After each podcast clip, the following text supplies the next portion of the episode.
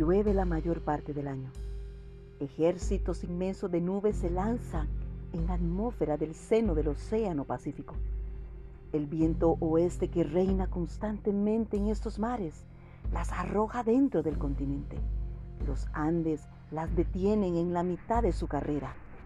Aquí se acumulan y dan a esas montañas un aspecto sombrío y amenazador. El cielo desaparece. Por todas partes no se ven sino nubes pesadas y negras que amenazan a todo viviente. Una calma sofocante sobreviene.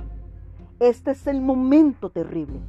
Ráfagas de viento dislocadas arrancan árboles enormes, explosiones eléctricas, truenos espantosos. Los ríos salen de su lecho. El mar se enfurece. Las olas inmensas vienen a estrellarse sobre las costas. El cielo se confunde con la tierra y todo parece que anuncia la ruina del universo.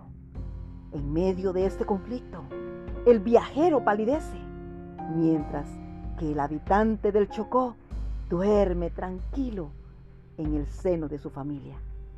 Una larga experiencia le ha enseñado que los resultados de estas convulsiones de la naturaleza son pocas veces funestos, que todo se reduce a luz, agua y ruido, y que dentro de pocas horas se restablece el equilibrio y la serenidad.